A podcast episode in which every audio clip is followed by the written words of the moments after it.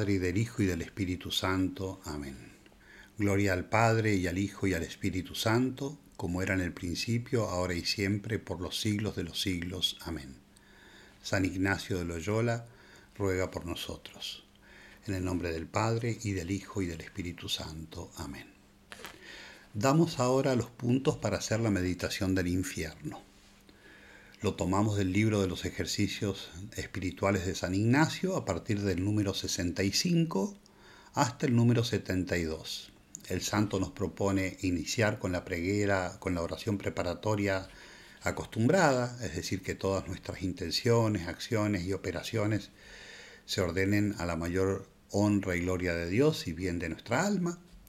Y después de eso, hacer una composición del lugar que va a ser usar la vista imaginativa, es decir, usar nuestra imaginación y con la vista de nuestra imaginación ver cuán largo, cuán ancho y cuán profundo es el lugar del infierno, donde van a parar las almas de los pobres condenados.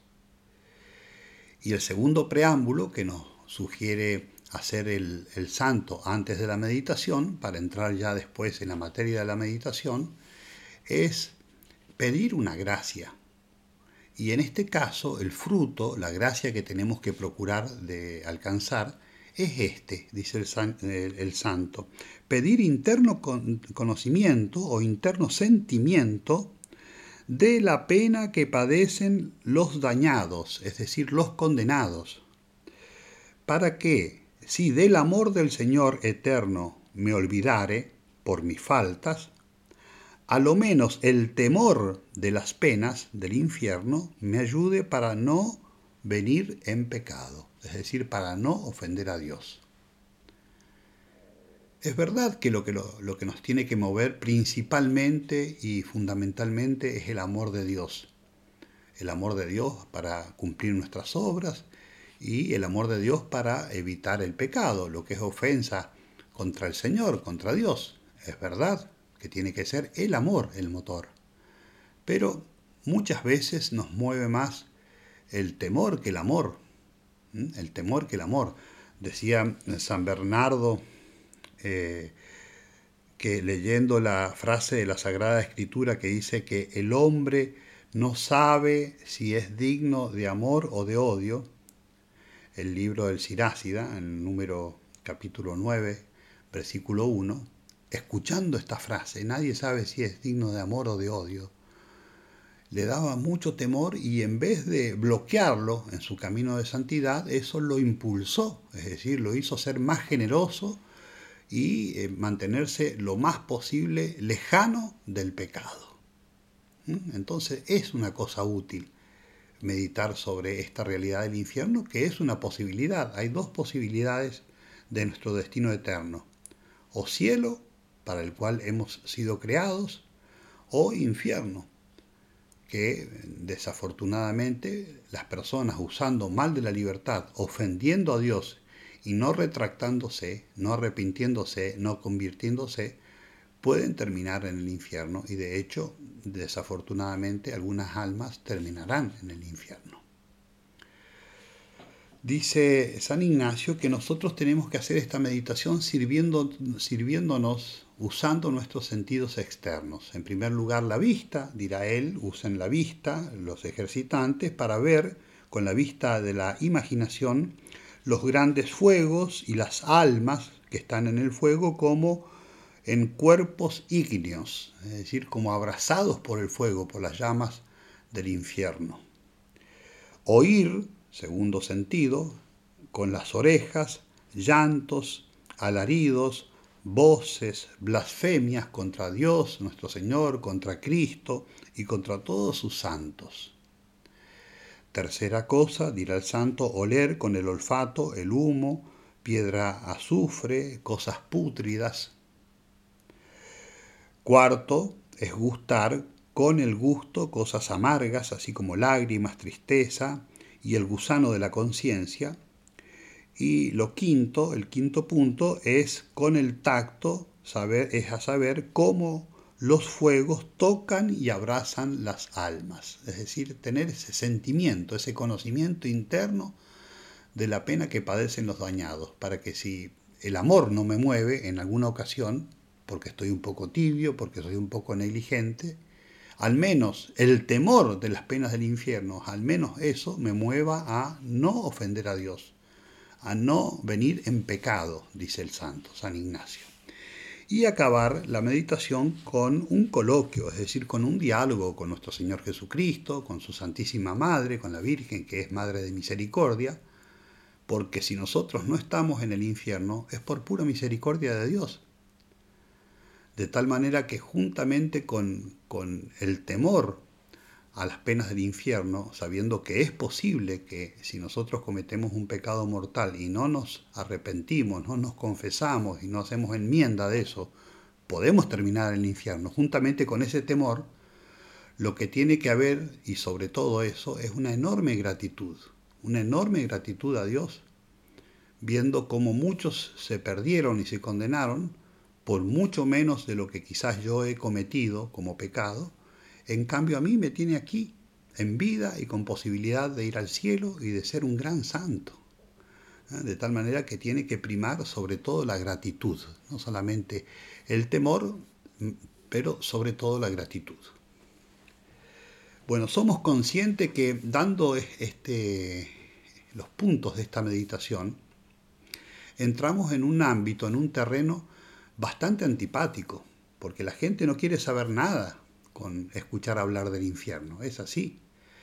Quizás no hay punto de nuestra fe y de nuestra doctrina cristiana y católica tan controvertido y tan rechazado como el tema del infierno, porque es totalmente opuesto al sentimentalismo moderno, que querría pecar y, e ir al cielo. querría hacer lo que le place a cada uno y después igualmente merecer la recompensa eterna del cielo. Y entonces así hay quienes argumentan cómo puede ser que Dios es tan misericordioso, que Dios es tan bueno, que Dios es, todo perdón, es todo misericordia. ¿Cómo puede ser que un Dios así pueda permitir que un alma se condene en el infierno? Decía muy hermosamente San Agustín, una cosa muy real. Decía, los que se quieran salvar del infierno, no pierdan el tiempo argumentando contra Dios, sino cumpliendo sus santos mandamientos. No perdamos el tiempo diciendo, ¿por qué si Dios es así? ¿Cómo puede ser que Dios permita que un alma vaya al infierno? Miren que ninguno va al infierno contra su voluntad todos los que están en el infierno es porque quisieron ir ahí. Es decir, no quisieron tener parte con Dios. Es como que con sus elecciones en la vida fueron diciéndole a Dios, no quiero tener parte contigo. No quiero que entres en mi vida. No quiero que tú me digas lo que yo tengo que hacer, cómo tengo que regularme. Y así murieron, con esa actitud de rechazo a Dios una, actitud así no puede evidentemente recibir el premio eterno. Dios respeta nuestra libertad para bien o para mal. Y si nosotros hemos usado mal de nuestra libertad y a lo largo de nuestra vida hemos apartado a Dios, no hemos querido que Él tenga parte con nosotros, y es esa la situación en que nos halla la muerte, evidentemente que Dios respeta eso y nos dirá también a nosotros, si es que eh, espero que a ninguno de los que está siguiendo este video le suceda eso, y para eso lo estamos haciendo justamente, pero si una persona muere en ese estado de rechazo de Dios, sepa que será rechazada también por Dios. Apártate de mí, maldito, al fuego eterno, nos dice nuestro Señor Jesucristo, misericordiosísimo, misericordiosísimo. Ese dulce y manso corazón de Jesús en el momento del juicio de aquellos que han rechazado su amor y su misericordia será muy duro y muy justo. Apartados de mí. Vosotros no habéis querido tener parte conmigo, apartados de mí, malditos, al fuego eterno. Entonces de esta realidad se trata. Mm, tenemos que meditar en esto, tenemos que saber que que si no existiese el infierno sería un una broma, toda esta vida sería un chiste. Imagínense que buenos y malos, sin arrepentirse, reciban todos el mismo premio. Eso sí que iría contra la justicia divina. Dice un filósofo y teólogo también italiano, el padre Cornelio Fabro, sin el infierno, sin su eternidad y sin la eternidad de sus penas, la vida se convertiría en un picnic. Es decir, sería como, como, como esta vida, como hacer un paseo y después ir al cielo todos, los que se portaron bien, los que cumplieron obras de misericordia, los que buscaron de no ofender a Dios a una costa de grandes sacrificios, de grandes renuncias, como también los que se portaron mal y lo rechazaron a Dios y murieron en ese estado. Si, si todos van al cielo, la vida sería un picnic, dice el padre Cornelio Fabro, y tiene razón. Sería, sería como, como un chiste la vida, es decir, como, como un paseo. Pero en fin, bueno, nosotros podemos dar muchos argumentos, pero acá el argumento es este, es que Dios nos lo ha revelado. Y Dios no se engaña ni nos engaña a nosotros. De tal manera que, como dice Jesús, el cielo y la tierra pasarán, pero mis palabras no pasarán. De tal manera que nosotros tenemos que ir a la palabra de Dios y ver qué cosa nos enseña Dios acerca de la realidad del infierno. Y si hay una realidad que está revelada y muy claramente revelada, entre otras, es esta realidad del infierno. Ya en el Antiguo Testamento habían insinuaciones o citas más o menos explícitas que nos hablaban del infierno. Por ejemplo, en el libro del profeta Daniel, en el capítulo 12, dice así en el versículo 2, y muchos de los que duermen en el suelo polvoriento se despertarán, la resurrección, unos para la vida eterna y otros para la ignominia, para el horror eterno, para la ignominia y para el horror eterno. En el libro de Judith, capítulo 16, versículo 17, se nos dice, ay de las naciones que se levantan contra mi pueblo. El Señor Todopoderoso los castigará en el día del juicio. Pondrá en su carne fuego y gusanos, y germinarán de dolor eternamente. Eh, tremendo. El Señor pondrá en su carne fuego y gusanos, y germinarán de dolor eternamente. En el libro del profeta Isaías, capítulo 66, versículo 24, dice así el profeta, al salir se verán los despojos de los hombres que se han rebelado contra mí, porque su gusano no morirá su fuego no se extinguirá y serán algo horrible para todos los vivientes. Alguno podrá decir, bueno, pero eso era el Antiguo Testamento, en cambio en el Nuevo Testamento todo es misericordia, todo es perdón, todo es compasión, Jesús acoge a todos. Pero la realidad es que en el Nuevo Testamento la revelación del infierno y del hecho de que algunos van al infierno es más explícita aún que lo que había sido el Antiguo Testamento. Es más explícita, a veces de modo expreso, viene revelado por nuestro Señor Jesucristo, a veces de modo implícito, usando de imágenes o de parábolas. Dice, por ejemplo, el Evangelio de San Mateo, capítulo 5, versículo 29 y 30 nuestro Señor Jesucristo. Si tu ojo derecho es para ti una ocasión de pecado, arráncalo y arrójalo lejos de ti. Es preferible que se pierda uno solo de tus miembros y no que todo tu cuerpo sea arrojado a la ajena. Y si tu mano derecha es para ti una ocasión de pecado, córtala y arrójala lejos de ti. Es preferible que se pierda uno solo de tus miembros y no que todo tu cuerpo sea arrojado a la gehenna. ¿Mm? Capítulo 5 de San Mateo, versículo 29. ¿Y qué es esta gehenna?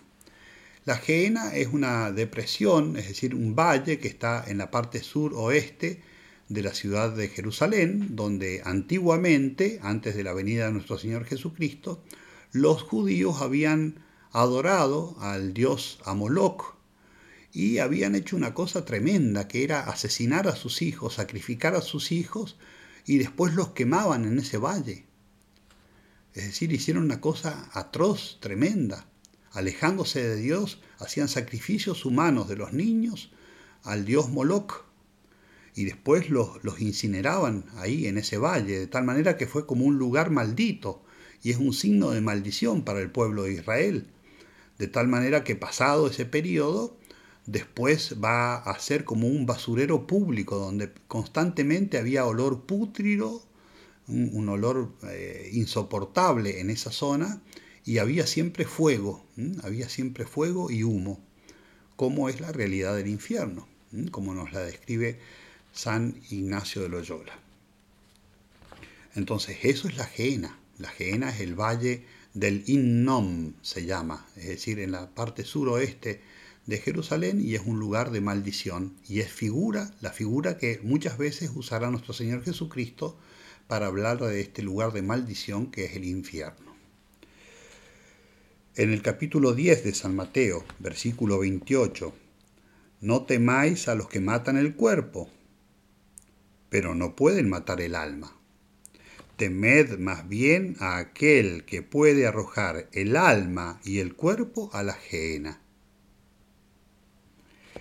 En el capítulo 8 de San Mateo, versículo 12, por eso les digo que muchos vendrán de oriente y de occidente y se sentarán a la mesa con Abraham, con Isaac y con Jacob en el reino de los cielos. Bendito sea Dios, todos los elegidos, los que se salvarán. En cambio, dice Jesús, los herederos del reino serán arrojados afuera a las tinieblas donde habrá llanto y rechinar de dientes. Muchos que estaban destinados al cielo, pero que por vivir y morir en pecado mortal serán arrojados a este lugar de tinieblas donde hay llanto y rechinar de dientes.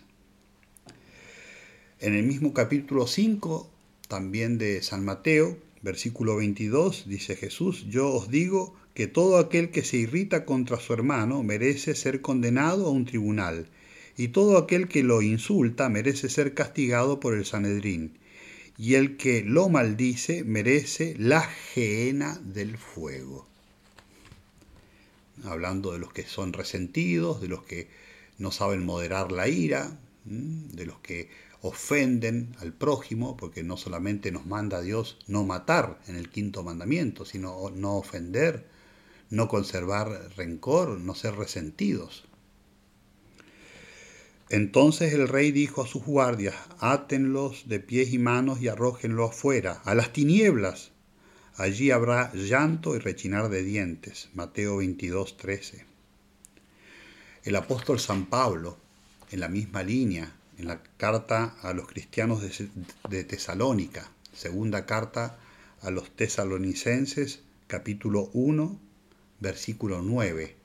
Dice San Pablo, estos sufrirán como castigo la perdición eterna, alejados de la presencia del Señor y de la gloria de su poder. Bueno, eso es lo que nos enseña nuestro Señor Jesucristo. Ese es el enseñamiento, la enseñanza de Jesús y eso es lo que nos enseña también la iglesia. Inclusive Jesús de, a lo largo del Evangelio usa muchas parábolas y muchas imágenes para hablarnos del infierno. Por ejemplo, la parábola de la cizaña, ¿eh? que crece junto con el trigo, de tal manera que los hijos de Dios representan el trigo y los hijos del maligno, es decir, los que viven y mueren en pecado mortal, son esa cizaña que está con el, con el trigo y que no quiere asimilarse, no quiere ser trigo, no quiere convertirse. En esta vida Dios tolera, Pero llegado el momento de la cosecha, va a ser separada la cizaña del trigo y la cizaña al fuego eterno. Dice Jesús. Al horno ardiente los inicuos. En el horno habrá llanto y rechinar de dientes. Mateo 13, 41. La, la imagen de la cizaña. O, por ejemplo, la parábola de la pesca donde los ángeles separarán a los buenos de los malos. ¿Mm? Los, peces malos van a ser arrojados al horno, los buenos van a ser llevados al, cielo. La parábola de las vírgenes. ¿Mm? Las vírgenes necias van a ser dejadas afuera del banquete eterno, mientras que las sabias, las que pusieron el óleo en sus lámparas, es decir, las que vivieron de manera casta, los que buscaron de vivir en gracia de Dios y con la prudencia de cumplir muchas obras buenas en preparación para la vida eterna, esos van a ser eh, admitidos al convite eterno. La parábola de los talentos, esos tres hombres que dice Jesucristo, al, cual eh, a uno se le da diez, a otro eh, cinco y a otro un talento. El que recibió un talento lo escondió y el, dueño de los talentos le dijo, siervo perezoso, si tú sabías que yo soy exigente, ¿por qué no trabajaste? ¿Por qué no hiciste fructificar el talento? ¿Eh? ¿Por qué no cumpliste con tu deber? Ahora quítenle el talento y al fuego eterno. Tremendo. No solamente se trata de no ofender a Dios, sino de hacer lo que tenemos que hacer, de hacer fructificar los talentos que Dios nos ha dado. La parábola de las ovejas y de las cabras. Las ovejas serán acogidas por el buen pastor y las cabras serán apartadas. Signo de los que no quieren vivir, los que son rebeldes, como las cabras, que son un poco eh, más rebeldes que las ovejas. Las cabras entonces van a ser apartadas del Señor, del pastor, del buen pastor. La parábola del servidor injusto, que el dueño lo entrega hasta que pague todo hasta el fin, al cual se le había perdonado una deuda enorme, pero que no fue él capaz de perdonar a su hermano, que tenía una deuda mucho más inferior de la que le fue perdonada a él. Eh, quítenle todo y encárcel hasta que pague hasta el último centavo para siempre, un signo del infierno. Al que va al banquete sin las vestiduras correspondientes, es decir, va mal vestido al banquete. El banquete es signo del cielo y no se puede entrar en el cielo manchado de pecado. El lugar para el pecado es el fuego eterno, es el infierno. Al banquete del Señor se va con el alma limpia ligadlo de pies y manos y a las tinieblas exteriores. Allí habrá llanto y rechinar de dientes, dice nuestro Señor Jesucristo. Y esa sentencia tremenda que pone eh, nuestro Señor en boca del Supremo Juez al momento del juicio final, apartados de mí, malditos, id al fuego eterno. Capítulo 25 de San Mateo, versículo 41. Por eso, queridos hermanos, hacer bien esta meditación. Hacerla bien. Saber que el infierno es una posibilidad. Parece que Dios no quiere que vayamos al infierno. ¿eh? Nos lo revela el apóstol San Pablo. Dios quiere que todos los hombres se salven y que todos lleguen al conocimiento de la verdad. Parece que Dios no quiere que nosotros nos condenemos, porque habiendo tenido tantas posibilidades de ir al infierno, de condenarnos, porque lo hemos ofendido tantas veces a Dios, Dios no ha permitido que muramos en pecado mortal. Nos da aún ocasión para que nos convirtamos, para que hagamos obras buenas. Por eso, queridos hermanos, hacer bien esta meditación, saber que, que la persona que vive mal, normalmente muere mal. La persona que vive bien normalmente muere bien. Eh, por eso, vivir bien, decidirnos a vivir bien, decidirnos a vivir mejor, decidirnos, decidirnos a convertirnos, a dejar esas cosas que nos están ligando a las cosas del mundo que hacen que tantas veces ofendamos a Dios. Revisar un poco nuestras últimas confesiones, las cosas que nos pesan en la conciencia, para decir, bueno, nunca más, no, no quiero nunca más ofender a Dios. No quiero, no, quiero terminar en este lugar de tormento, donde está el llanto y el rechinar de dientes, donde está el fuego inextinguible, donde es insoportable la presencia de Satanás donde la iglesia me enseña que van desgraciadamente muchas almas que han vivido en pecado y lejos de Dios y que así han querido morir. Porque al infierno, queridos hermanos, no va nadie que no quiera ir. No es que Dios a una persona buena la manda al infierno. No es así. Dios quiere que todos vayamos al cielo y a todos nos da gracia para ir al cielo. Pero no nos fuerza. Si nosotros elegimos estar lejos de Él, Él respeta nuestra, nuestra decisión. Y si coincide el momento de la muerte con ese estado de lejanía de Dios, es ahí que la persona arriesga su destino eterno. Arriesga su destino eterno. Saber que el infierno tiene esencialmente, como enseña la teología, como dos aspectos que corresponden con los dos aspectos del pecado. El pecador, cuando peca, cualquier pecado tiene estos dos aspectos por una parte, el rechazo de Dios. No quiere tener parte con Dios. ¿eh? La aversión de Dios. Y el segundo aspecto que tiene todo pecado es la conversión hacia las criaturas. Aversión de Dios y conversión a las criaturas. De tal manera que el infierno, que justamente es castigo al pecado, a ese rechazo de Dios, respetará esos dos aspectos también. Como aversión de Dios que ha tenido el pecador en, la pena esencial del infierno será esa pena de daño que se llama, que es el apartar constantemente al alma de Dios. Es como que siempre, como un eco infinito, el infierno dirá al pecador, apártate de, de mí, maldito, apártate de mí. Y el alma se sentirá infinitamente impulsada hacia Dios y siempre y eternamente rechazada por Dios. Apártate de mí. Es decir, no tener nunca más parte con Dios.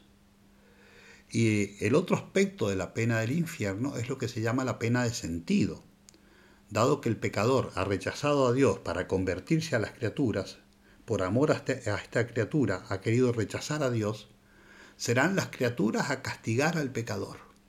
Sobre todo aquellas criaturas a las que el hombre se afectó desordenadamente y por eso rechazó a Dios, las mismas criaturas y los mismos sentidos con los que el pecador ha pecado, esas mismas criaturas y esos mismos sentidos serán la causa de castigo eterno. La pena de sentido, pena de daño, apártate de mí, maldito, id al fuego eterno, la pena de sentido.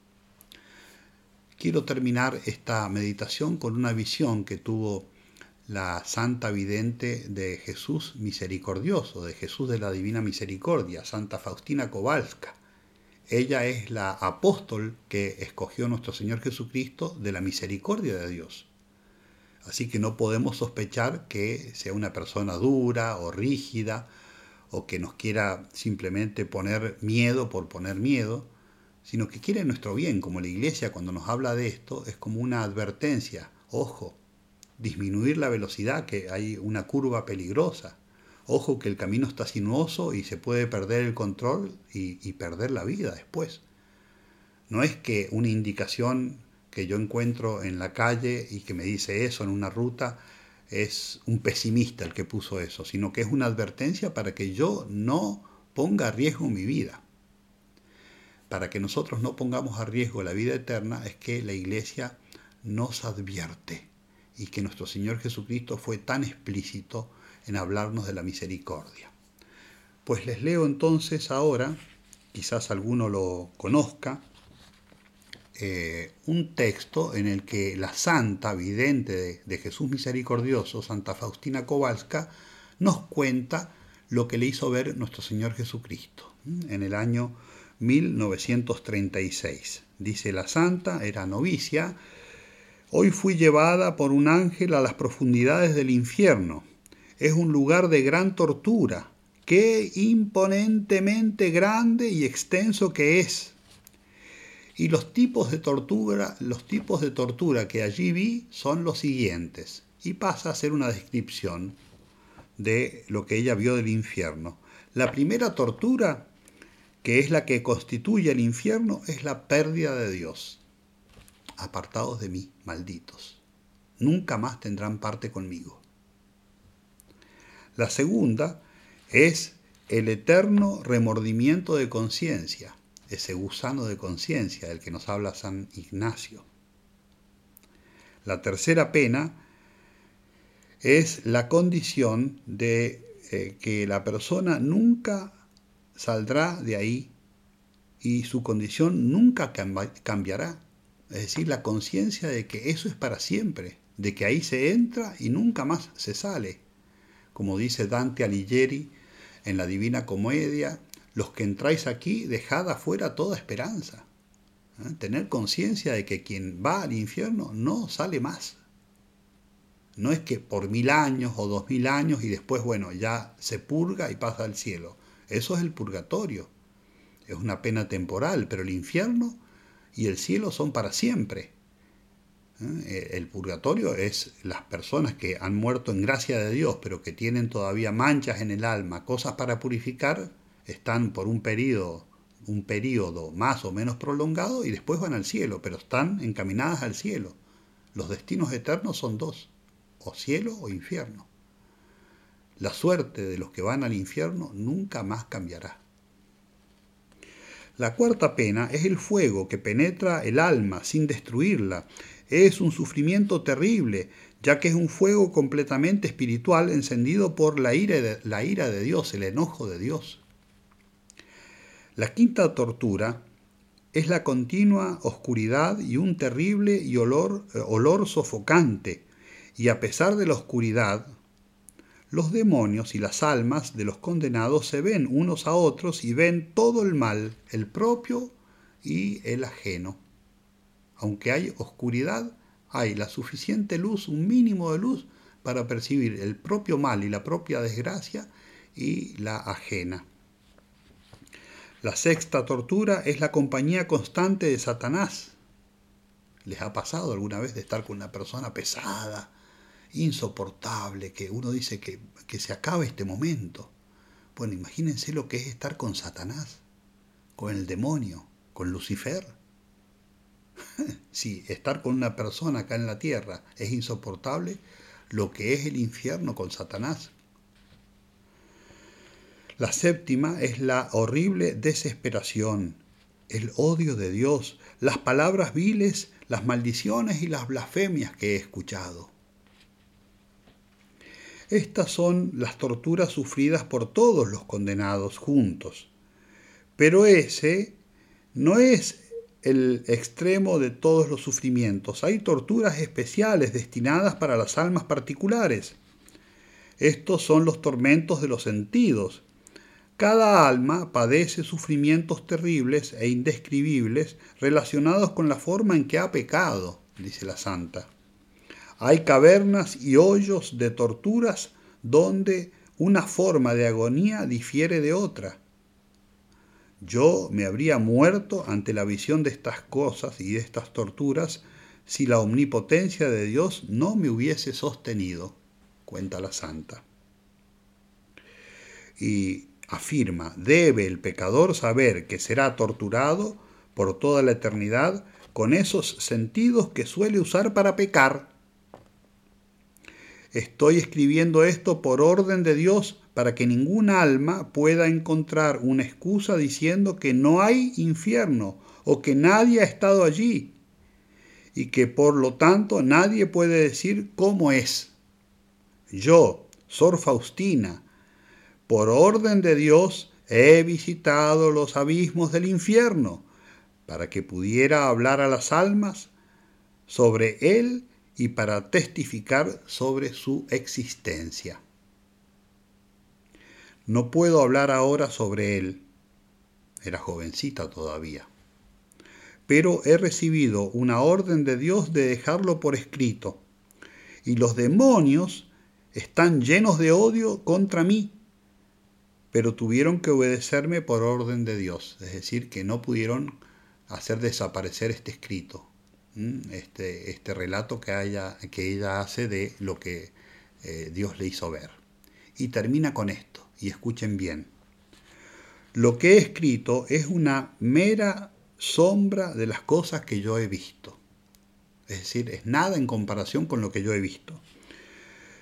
Pero noté una cosa, que la mayoría de las almas que están allí son de aquellos que descreyeron que hay un infierno. La mayor parte de las almas que se encuentran en el infierno son almas de aquellos que negaron que había infierno, que no creyeron que había infierno, que trabajaron para hacerle creer a otras personas que el infierno no existe. Por eso, queridos hermanos, hagamos bien esta, esta meditación. Hagamos el, el propósito de cortar con aquellas cosas que aún lejanamente nos puedan llevar al infierno y cumplir con todas aquellas buenas obras que quizás estamos postergando para mañana, para pasado mañana, o aquella decisión que Dios me está pidiendo en la vida. Porque todo se juega en la elección que nosotros hagamos. Y si Dios me está inspirando algo, ¿por qué pasarlo para mañana, para pasado mañana, para la semana próxima? Hoy este es el día de la salvación. Hagamos bien entonces esta meditación, pidámosle insistentemente a lo largo de la meditación al Señor esa gracia de ese sentimiento interno de la pena que padecen los condenados, para que si no me muevo por el amor de Dios, al, al menos el temor a las penas del infierno, me muevan y me tengan bien lejos del pecado. Gloria al Padre y al Hijo y al Espíritu Santo, como era en el principio, ahora y siempre, por los siglos de los siglos. Amén. San Ignacio de Loyola ruega por nosotros.